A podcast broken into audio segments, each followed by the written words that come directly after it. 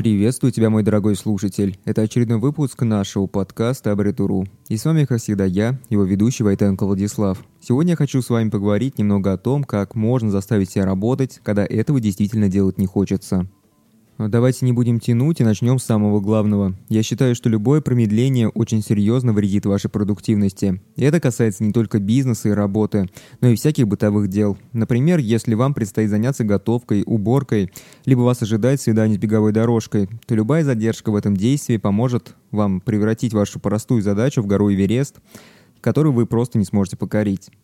Многочисленные исследования показывают, что в долгосрочной перспективе любое промедление изначально снижает ваше здоровье, богатство и счастье. Например, в опросе университета Картона приняло участие более 10 тысяч человек, и 94% опрошенных отметили, что прокрастинация очень негативно повлияла на их жизнь.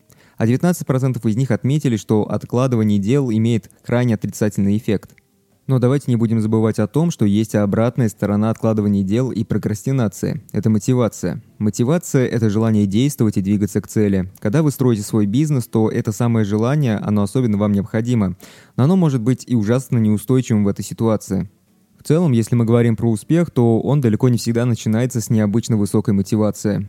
Так же, как и снег, скатывается в огромный снежный ком. Иногда мотивация появляется только после того, когда мы начинаем действовать.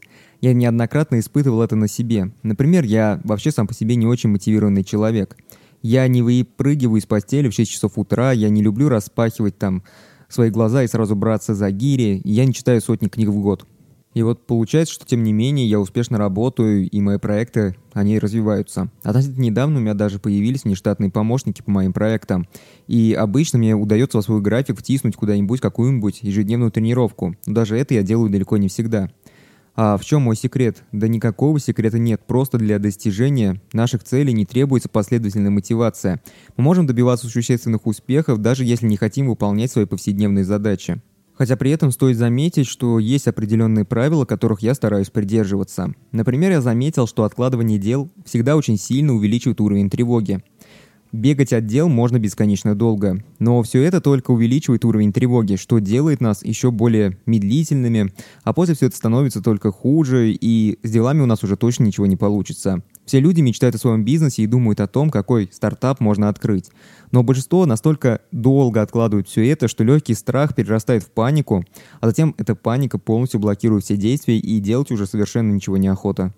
На самом деле есть два типа людей. Первый – это люди, которые ориентированы на продвижение. Они видят в каждой своей цели путь к получению желаемого результата или продвижения, но при этом они концентрируются на тех вознаграждениях, которые они будут получать по мере их достижения – Второй тип людей очень сильно концентрируется на профилактике, то есть они напротив рассматривают свои цели как некие обязанности, ведь иначе они концентрируются на том, чтобы оставаться в своей зоне комфорта и безопасности. Они беспокоятся о том, что что-то может пойти не так, если они не будут работать достаточно усердно, либо в процессе работы они где-то сделают пару ошибок. И вот именно то, к какому типу вы относитесь, может очень серьезно повлиять на то, как вы откладываете свои дела – по сути, профилактика – это предотвращение потерь. Например, если вам нужно нанять своего первого в жизни сотрудника, вы начинаете беспокоиться о том, что вы не можете сделать этот выбор правильно. Вы не можете выбрать именно того сотрудника, который вам сейчас необходим. По сути, неверный найм потребует больших временных и финансовых затрат, и поэтому вы постоянно откладываете эти дела куда-нибудь в долгий ящик и не желаете им заниматься прямо сейчас.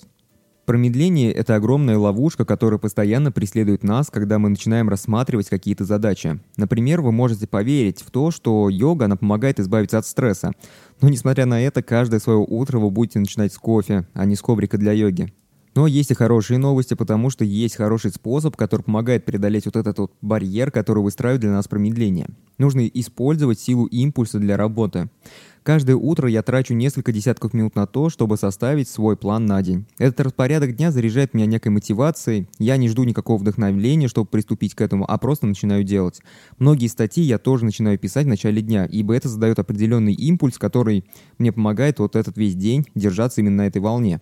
Для меня всегда самым трудным было сделать самый первый шаг. Мне кажется, что так действительно у многих. И вот как только мы сделаем этот самый небольшой первый шаг вперед, импульс заставляет нас двигаться все дальше и дальше. Устойчивый импульс к достижению цели создает очень сложный эффект. Принцип, согласно которому последовательные усилия могут со временем привести к серьезным изменениям. Уоррен Баффет является одним из самых успешных инвесторов в нашем мире, а также он является третьим самым богатым человеком в мире. Он также нам говорит о применении этого сложного эффекта. Состояние Баффета увеличивалось очень быстро. Например, с 32 до 44 лет его состояние выросло, внимание, на 1267%. Кажется, что это огромное число, если не посмотреть на его следующие 12 лет. С 44 до 56 лет он смог увеличить свое состояние на 7268%. Он построил свою стратегию инвестиций и никогда не отступал от нее. Очень надеюсь, что вы тоже найдете свою стратегию и будете ее придерживаться. А сейчас я предлагаю поговорить про стратегию Сенфилда в действии, которую еще называют «не разрываем цепь». Если почитать зарубежную литературу по тренировке у себя новых навыков, то там очень часто можно встретить описание стратегии Сенфилда, которую комик использовал для развития у себя новых навыков. Он повесил на сценный календарь на самое видное место и каждый раз там зачеркивал ту дату, если в этот день он записывал какие-то новые шутки. Это была визуализация своих целей.